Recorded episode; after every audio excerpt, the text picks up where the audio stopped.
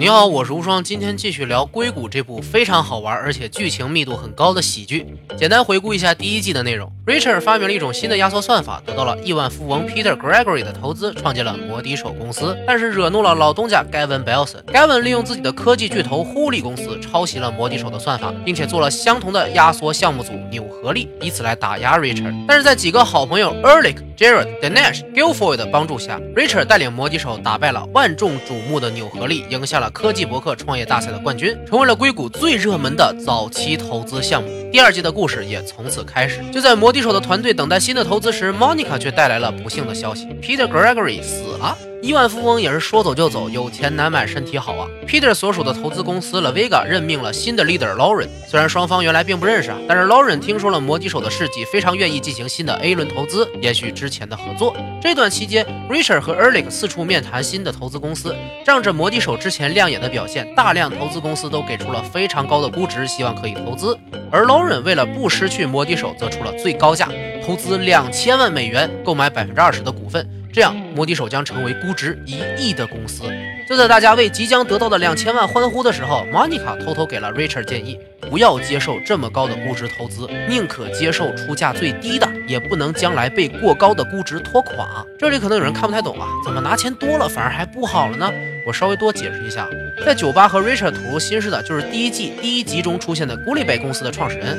g u l l i b a y 公司啊，正是遇到了这个问题。由于估值过高，公司却达不到业绩指标，连连亏损，导致公司被廉价收购，创始人也被赶出公司，连解聘奖金都少得可怜。一般在初创公司接受投资的时候啊，合同里都会对未来业绩有一定要求，有点像对赌协议。如果在规定期限内公司一直达不到期待的业绩标准，那么创始人很可能就会因为协议被扫地出门，失去公司和财产。估值越高的公司，投资人对其未来的业绩要求自然也就越高，也越难达成。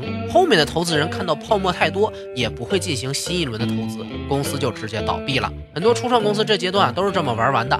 何况摩的手现在连用户都没有，创始人也不懂市场，所以压低投资金额和估值反而是最好的做法。总之，听取了 Monica 建议的 Richard 向 Lauren 提出了新的投资方案，把投资额和估值都减少了一半，好让未来不会太受掣肘。Lauren 花了更少的钱就能继续拥有摩的手，也自然答应。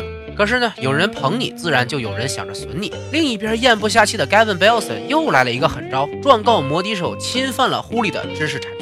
Richard 之前曾在呼利工作过，所以 Gavin 想利用这点来起诉 Richard 盗用了呼利的知识产权。虽然这是子虚乌有的事儿，Gavin 也没有任何证据，只是想利用这场打官司的时间来拖住摩的手，好让纽合力项目组更早做出可以上市的新产品。但是摩的手如果想要打赢这场官司，光是律师费就需要付几百万，这种企业知识产权的官司巨坑钱，很多小公司都曾经被大公司用这种手段打死，算是非常黑心的招数。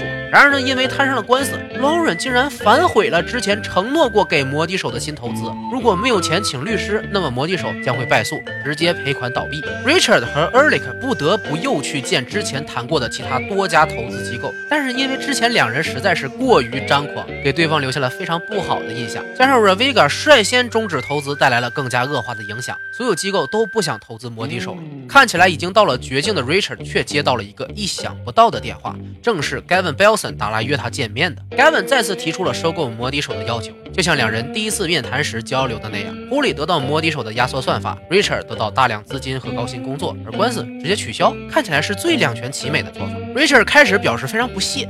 因为他最讨厌的就是狐狸这种大公司的做派，表面在奉献社会，实际上各种打压竞争对手，为了抢占市场不择手段。然而 Gavin 的一席话却让 Richard 产生了疑惑：你以为你把摩的手做大后和我有什么不同吗？等你上市后，难道会对竞争对手施以援手吗？狐狸不就是摩的手的最终形态吗？你想要做的一切，就是我已经做过的，只不过领头人是我，而不是你。现在我们可以共同合作前进。为什么要拒绝呢？不得不说，这真的是大实话。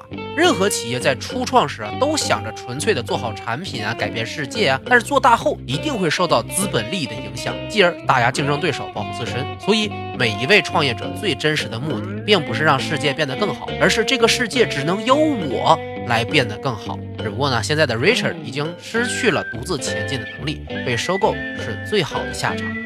回来向伙伴们解释自己想要接受 Gavin 收购条件的 Richard 被大家愤慨的抵制。毕竟所有人都是不想在狐狸这种臃肿的企业里上班才出来创业的嘛。就在 Richard 纠结如何解决这个问题的时候，又有一位看似是救星的亿万富翁出现了，他叫做 Ross Hanneman，一个因为酷爱豪华跑车和美女臭名远扬的混蛋。Ross 看过 Richard 在创业大赛的演示，于是想要投资摩的手，他带来了五百万美元的支票。代价是大量的股份和两个董事会席位。对于 Richard 而言，Ross 的一句话给了他勇气：不要做你应该做的，去做你想要做的。等到你成功后，我会带你去那些曾拒绝过你的投资人面前，逼他们一脸。被 Ross 打了一肚子鸡血的 Richard 接受了投资，但是很快就被这哥们儿的狂放不羁给弄懵了。投放大量不知所谓的广告，搅乱内部会议，挖走马上要雇佣的员工，甚至还想要让摩的手和之前偷过他们算法的一家公司合并。最关键的是，一直拖欠说好的五百万美元投资，还搞砸了一次大合同。每个创业公司。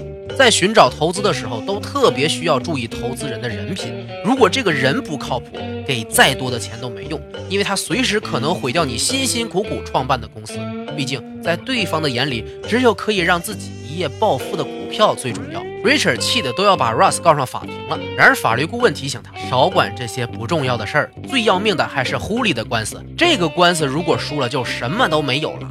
在账上根本没有钱付高额的律师费的时候，又来了一个飞天横财砸在了 Richard 头上。早先被狐狸挖走的大头虽然一点本事没有，但是 Gavin Belson 为了打赢没有多少证据的官司，特意提拔了原摩的手成员大头，连升三级，成为了新研发机构 XYZ 大部门的主管。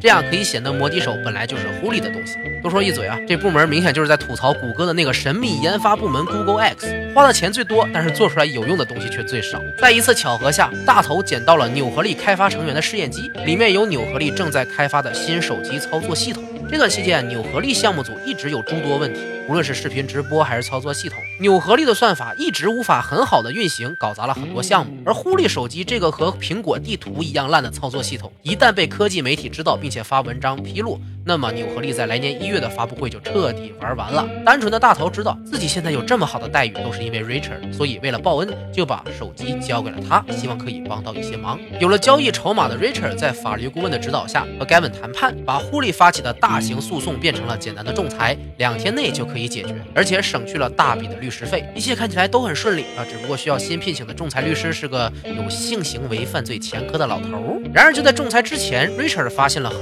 不妙的事儿。原来在狐狸工作的时候，自己的电脑曾经有三天去进行过维修，在那三天里，Richard 确实是使用狐狸公司的电脑进行的摩的手开发。而根据加州的法律，这足以判定狐狸胜诉。在仲裁过程中，狐狸确实抓住。了这个把柄，这意味着 Richard 辛苦打造的摩的手很快就要无偿的送给 Gavin Belson。然而戏剧化的是，由于狐狸和 Richard 曾签署过的员工合同中有不正当的竞业条款，导致整个雇佣合同是无效的，所以此案诉讼不成立。Richard 并不需要送出摩的手。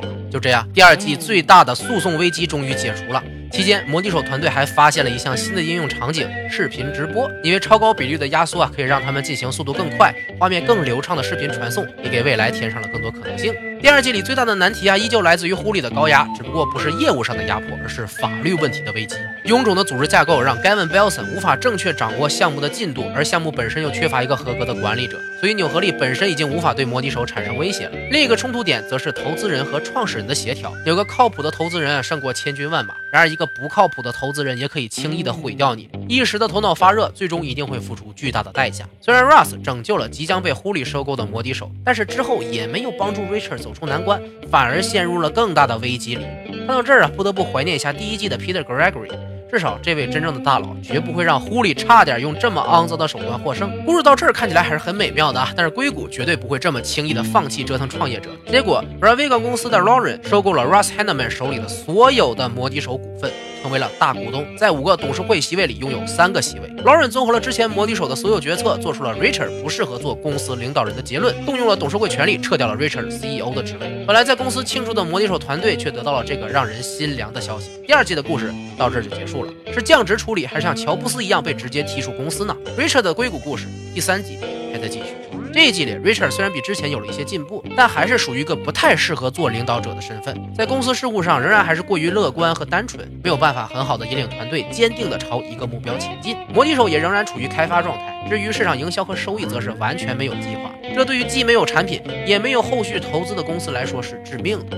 硅谷第二季仍然严格的遵守喜剧特色，可以把非常严重的事故用诙谐幽默的方式解决掉，最后归结为运气。可是现实中并没有这么轻松，很多团队在这个从零到一的过程中，就是因为这点小疏忽直接挂掉了。身为想要创新的极客，在硅谷这么严峻的创业条件下，一步走错就会满盘皆输，而现实比这个还要残酷得多。如果你想要改变世界，那么就要面对和忍受常人根本无法想象的苦痛。团队内部的分歧、外部人员的偷窃、巨头公司的压制，甚至是投资人的背叛。你想获得的成功越大，面临的风险就越高。但能坚持朝梦想努力就是好样的。我们没有 Richard 那么好的运气，但是摩笛手团队展示给我们的勇气和坚持，不管是不是创业者，我们都应该可以学到些东西，得到一些鼓励。结尾敬一下 e r l i c 的台词：硅谷的房子会变得这么值钱，是因为有我们这些在车库里做着违法勾当的勇士。